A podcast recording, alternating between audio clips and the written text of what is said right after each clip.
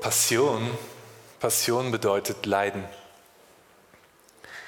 In der Passionszeit erinnern wir Christen uns weltweit und seit Jahrtausenden an den Leidensweg Jesu.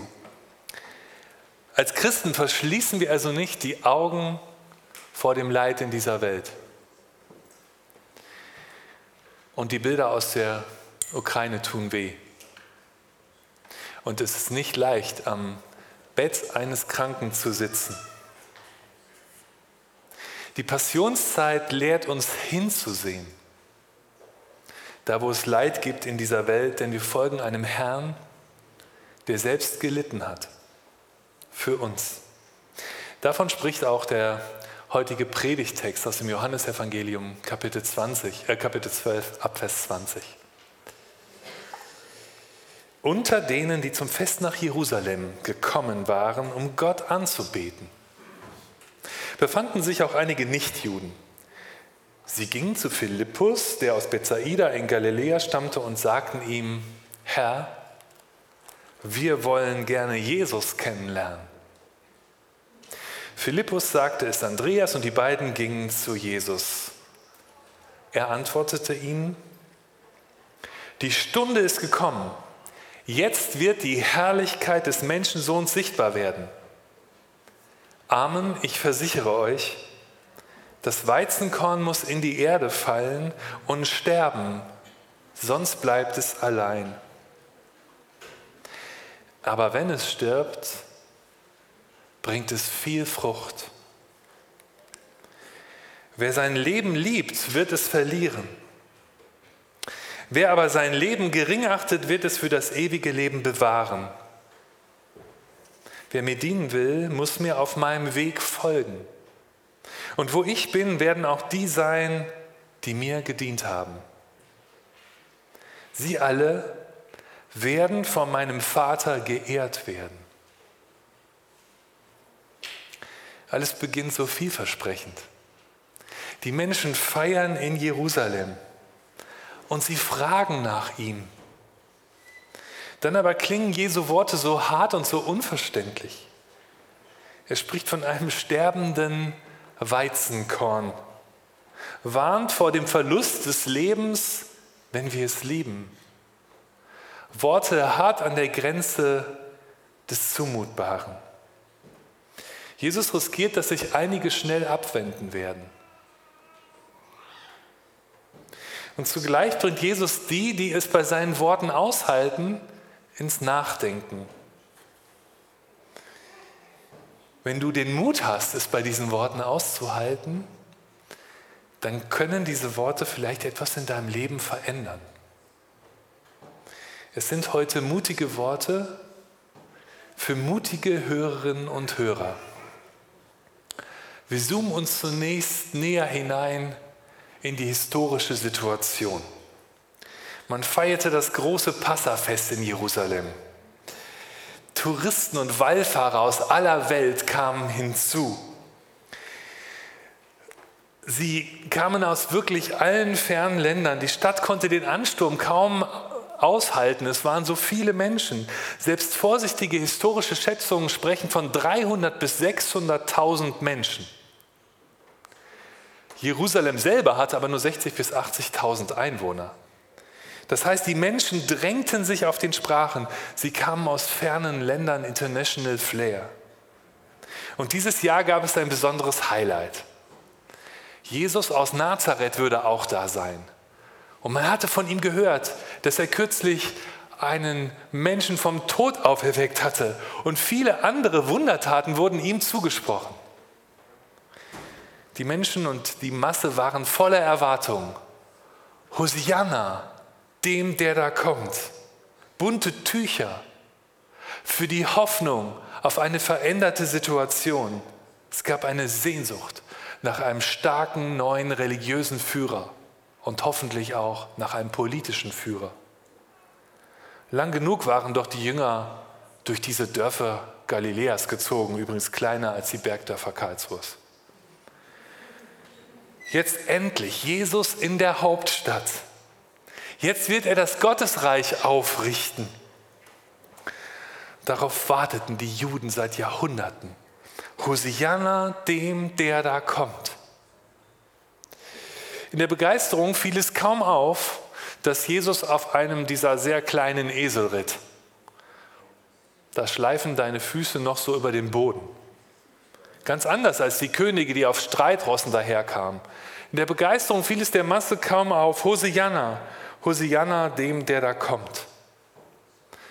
Und sogar Nichtjuden, hier waren es Griechen, liefen herbei und waren ganz begeistert.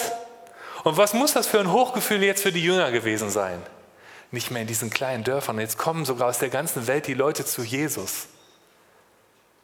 Ich kann mir vorstellen, dass sie sich wie Staatssekretäre vorkamen auf einmal. Äh, Meister, da wollen dich Menschen sprechen aus fernen Ländern. Menschen wollen dich kennenlernen. Auch heute wollen Menschen Jesus kennenlernen und fragen nach Jesus. Menschen auf der Suche in unseren Tagen. Wir haben gerade jetzt den Alpha-Kurs veranstaltet und ich weiß von Insidern, dass es eine richtig gute Zeit war. Menschen fragen nach Jesus. Wir wollen Jesus kennenlernen. Und jetzt im Mai starten wir den Backstage-Kurs, wo es auch darum geht, mehr über Jesus zu erfahren und unsere Gemeinde kennenzulernen. Und in dieser Woche haben wir die Werbung auf der Homepage gestartet und ähm, kurze Zeit später per WhatsApp kam von Alex die Nachricht, hast du schon gesehen, da haben sich schon die ersten angemeldet. Zwei Pastoren ganz begeistert. Menschen suchen Jesus auch heute. Menschen wollen sich taufen lassen. Philippus und Andreas brachten die damals suchenden Menschen zu Jesus. Menschen kommen zu Jesus durch andere Menschen. Menschen kommen zu Jesus auch durch uns, vielleicht durch dich. Ein heiliger Moment. Meister, sie wollen dich kennenlernen. Jetzt gleich würde er bestimmt eine große Rede halten, eine Rede an die Nation. Oder vielleicht sogar eine Rede an die Nationen, die waren ja gerade da. Mit einer guten Performance vor 300.000 bis 600.000 Menschen in Jerusalem konnte man doch viel erreichen. Mit ein paar Sätzen an die Spitze einer neuen Bewegung. Yes, we can. Jesus, König aller Könige, King of Kings, wie wir es gerade gesungen haben. Und dann beginnt auch seine Rede und sein erster Satz, und das, entschuldigt, Mikro hat noch einen Knacken, und dann kommt dieser Satz, die Stunde ist gekommen. Jetzt wird die Herrlichkeit des Menschensohns sichtbar werden. Ja, ganz genau, Jesus. Jetzt ist es soweit, deine Größe und deine Macht, jetzt vor diesen vielen Menschen. Dann aber spricht er weiter. Das Weizenkorn muss in die Erde fallen und sterben. Sonst bleibt es allein.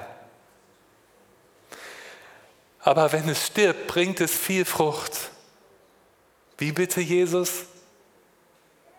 Warum jetzt schon wieder eines deiner Gleichnisworte?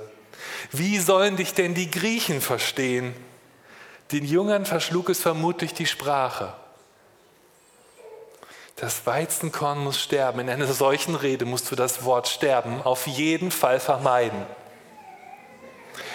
Wenn überhaupt, dann musst du dieses Wort auf die Feinde beziehen.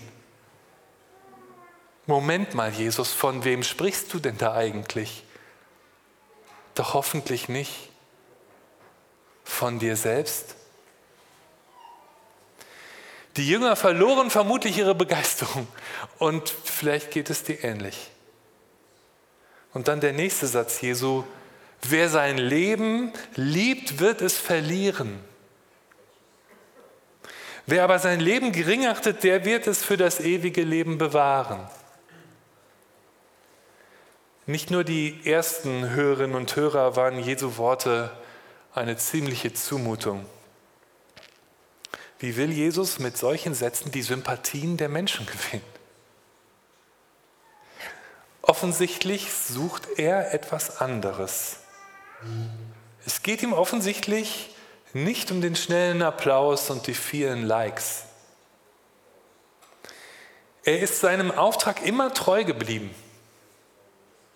Egal, was die anderen erwarteten, egal, was die Masse gerufen hat oder was sie gepostet hat. Jesus ging es nicht um die flüchtigen Likes, sondern darin treu zu sein, seinem Auftrag, den er von seinem Vater im Himmel hatte, zu folgen. Und er will auch mit dir heute keine flüchtige Begeisterung wecken, sondern tiefer über dein Leben nachdenken. Das Weizenkorn muss in die Erde fallen und sterben, sonst bleibt es allein. Aber wenn es stirbt, bringt es viel Frucht. Hast du den Mut, es bei diesen Worten auszuhalten? Es bei diesen Worten auszuhalten? Tatsächlich spricht Jesus zunächst hier von sich selbst. Er ließ sich durch die bunten Tücher und die Hosianer des Volkes nicht abbringen von seinem Weg. Selbst die treuesten Jünger würden bald davonlaufen, ihn bald verraten. Und dieselbe Masse, die gerade noch Hosianna gerufen hatte, wird bald rufen, kreuzigt ihn. Wir Menschen haben uns seitdem nicht verändert. Jesus aber ist nicht der Spielball der Masse. Er geht aufrecht und bewusst in die bitterste Stunde seines Lebens. Er hat Angst, das wissen wir aus anderen Texten.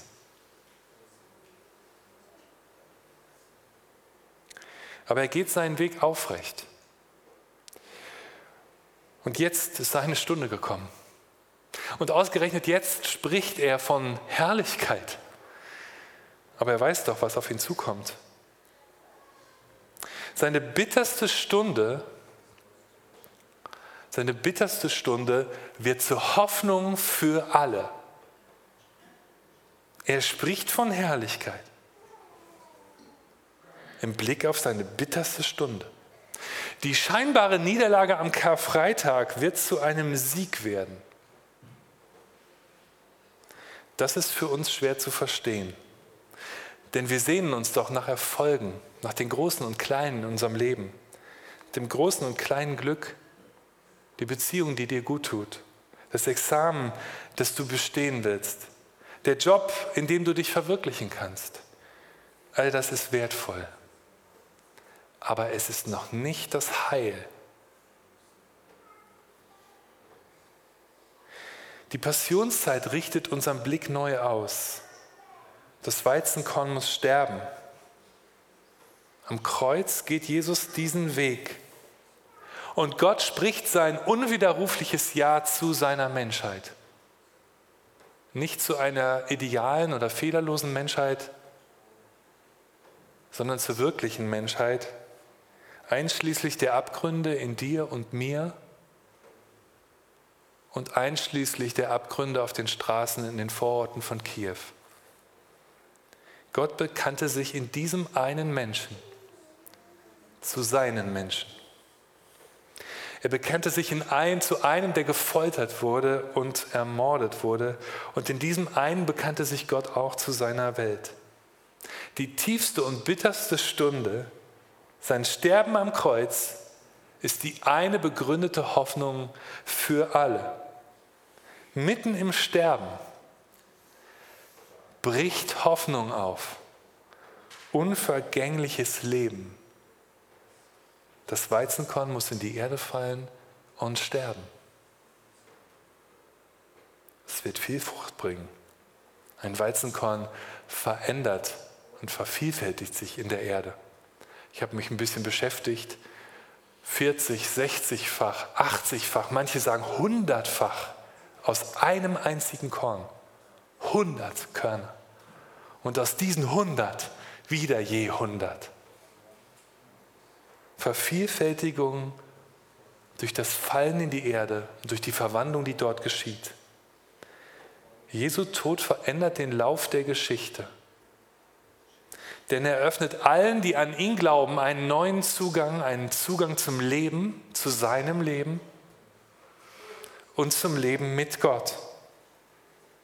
Das Leid liegt bis heute auf den Straßen dieser Welt, aber durch Jesu Tod ist etwas Neues in dieser Welt.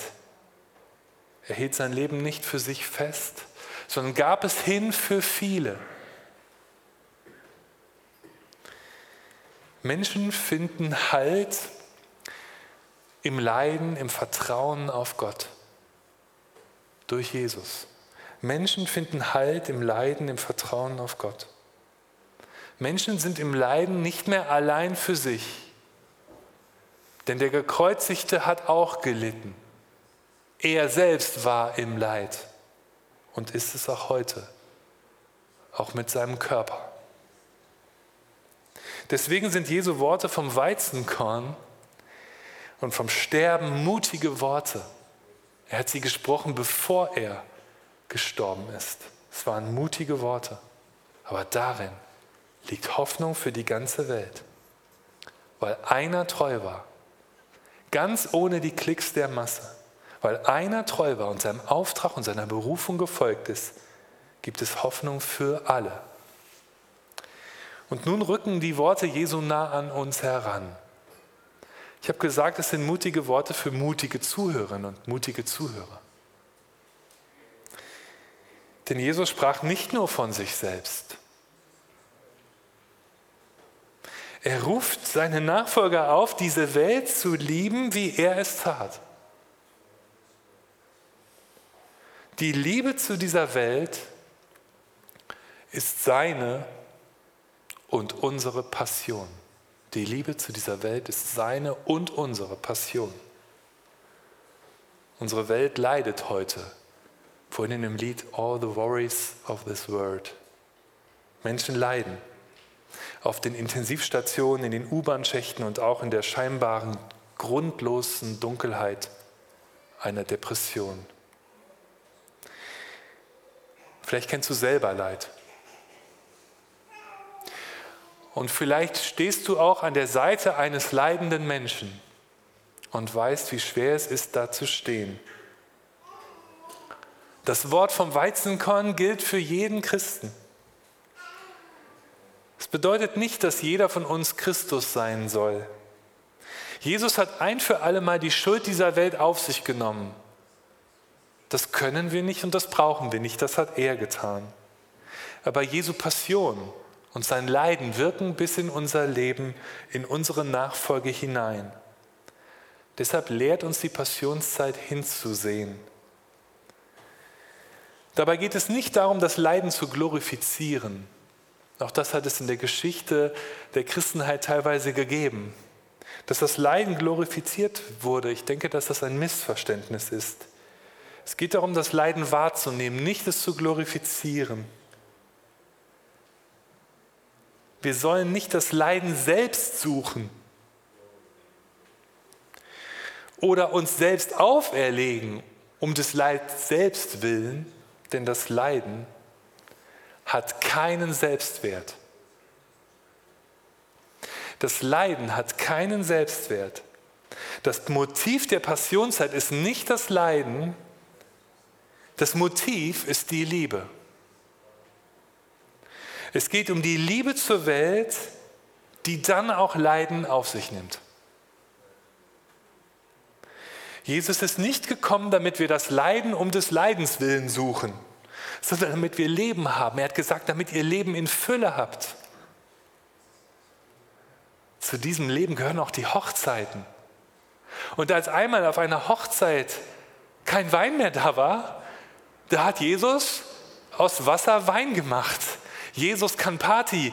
Jesus liebt das Leben. Jesus ist nicht gekommen, damit wir das Leiden um des Leidens willen suchen, sondern damit wir Leben in Fülle haben. Aber zum Leben gehören auch die dunklen Tage und die schweren Zeiten. Und die kommen manchmal über uns, ohne dass wir es uns aussuchen. Und manchmal gehen wir in sie hinein um der Liebe willen, um bei anderen zu sein. Wer sein Leben liebt, der wird es verlieren. Wer aber sein Leben gering achtet, wird es für das ewige Leben bewahren. Mit Liebhaben und Geringachten sind nach biblischem Sprachgebrauch nicht unbedingt Emotionen gemeint, sondern eher Entscheidungen. Es geht also nicht darum, dass wir negative Gefühle im Blick auf unser Leben entwickeln.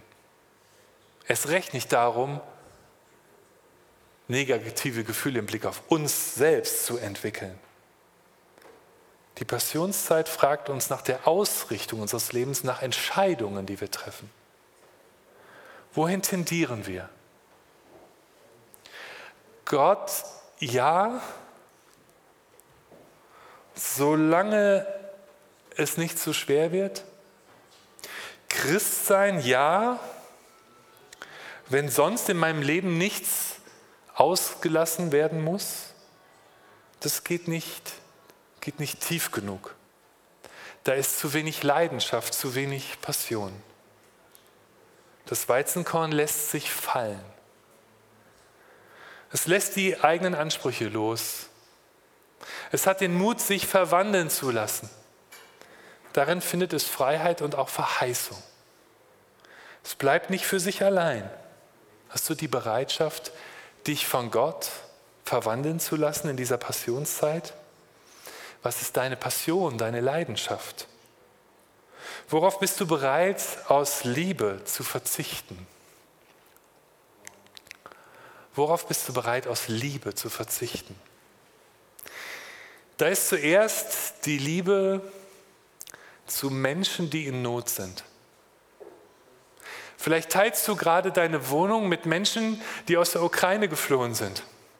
Und während sie bei dir sind, merkst du, dass das auch dein Leben verändert und auch deine Sicht auf dein Leben. Worauf bist du bereit zu verzichten? Vielleicht hast du die Möglichkeit, Hilfsgüter zu finanzieren. Oder wie Axel und andere ein Wochenende zu investieren, um mit einem Kleinbus in die Ukraine zu fahren. Es geschieht schon viel in unserer Gemeinde. Woran könntest du dich beteiligen? Also zuerst die Liebe zu Menschen in Not.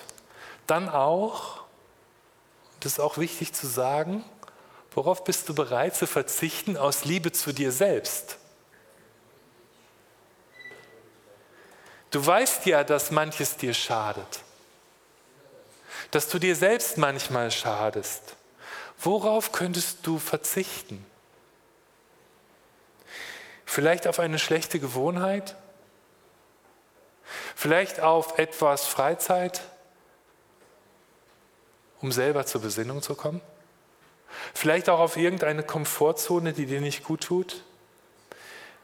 Manche fasten, wir haben das gerade gehört in deinem Zeugnis. Nicht, weil sie dadurch bessere Christen würden oder vor Gott angesehener wären, sondern um sich im Verzicht zu üben und vielleicht darin ansprechbarer zu werden für Gott, weniger abgelenkt zu sein, achtsamer für das, was Gott in die Stille des Fastens spricht. Manche fasten. Manche sagen mir, ich faste Spinat. Wenn du dadurch achtsamer wirst für das, was Gott zu dir sagen will, Und da ist dann auch das Verzichten aus Liebe zur Schöpfung. Worauf bist du bereit, aus Liebe zur Schöpfung zu verzichten? Wir werden das in unserer Predigtreihe ab dem 24. April intensiver bedenken und hoffentlich auch praktizieren. Ich verrate euch schon mal was. Verantwortlich legt den Joscha nicht auf alle Details dieser Folie fest, aber freut euch schon mal auf diese Zeit. Verantwortlich. Worauf bist du bereit, aus Liebe zur Schöpfung zu verzichten in dieser Passionszeit? Denn es kann ja schon vor der Predigtreihe beginnen, auch schon in dieser Passionszeit. Weniger Benzin? Weniger Plastik? Weniger Neuanschaffungen.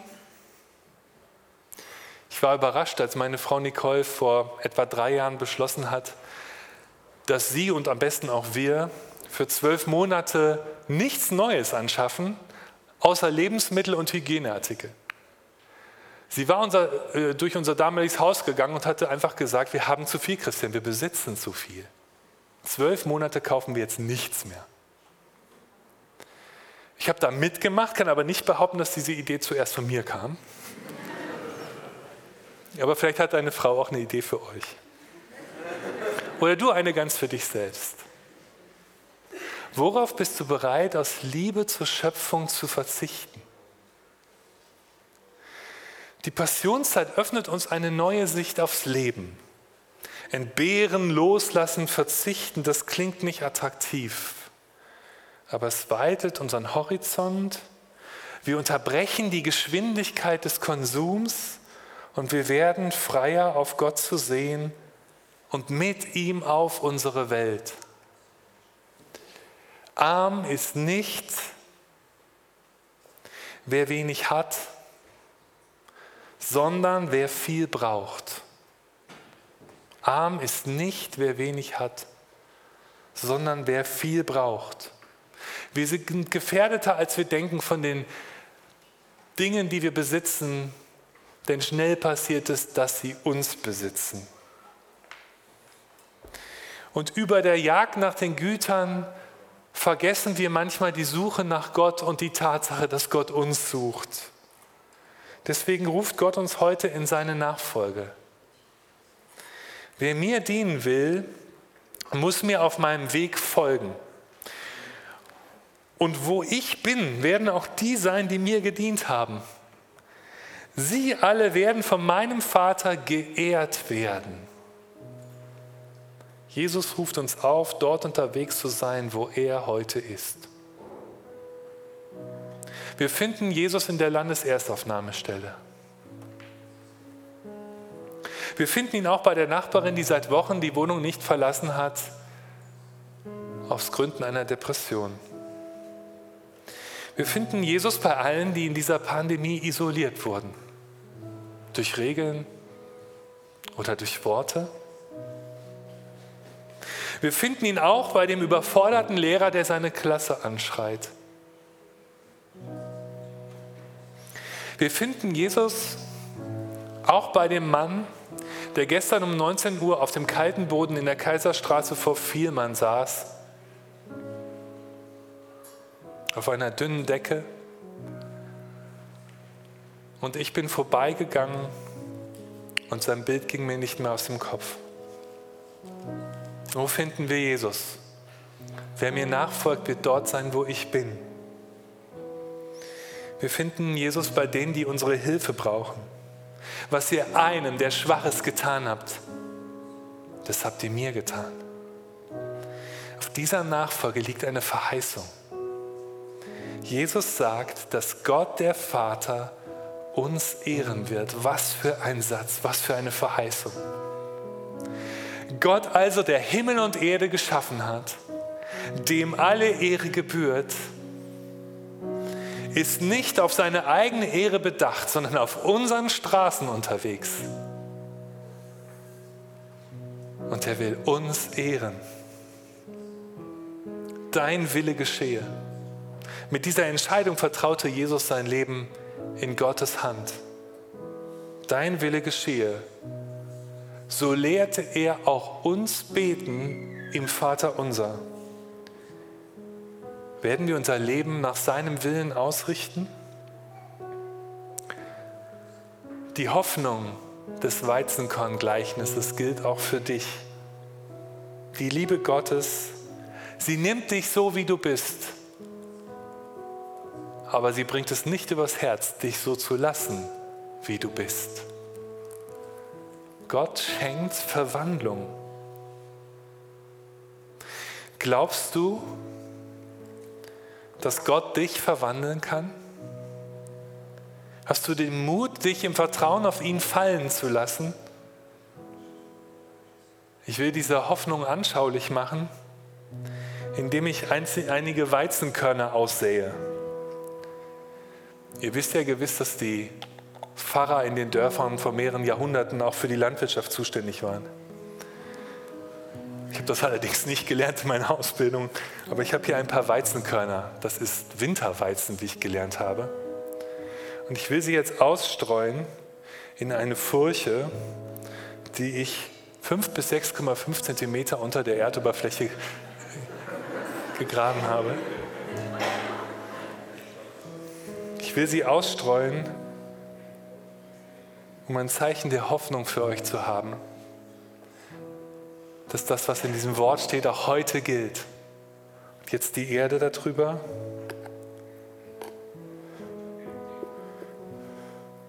Und ihr wisst, dass das keine Facharbeit ist. Im Vertrauen darauf, dass Gott auch dadurch wirken kann. Dass seine Worte gelten.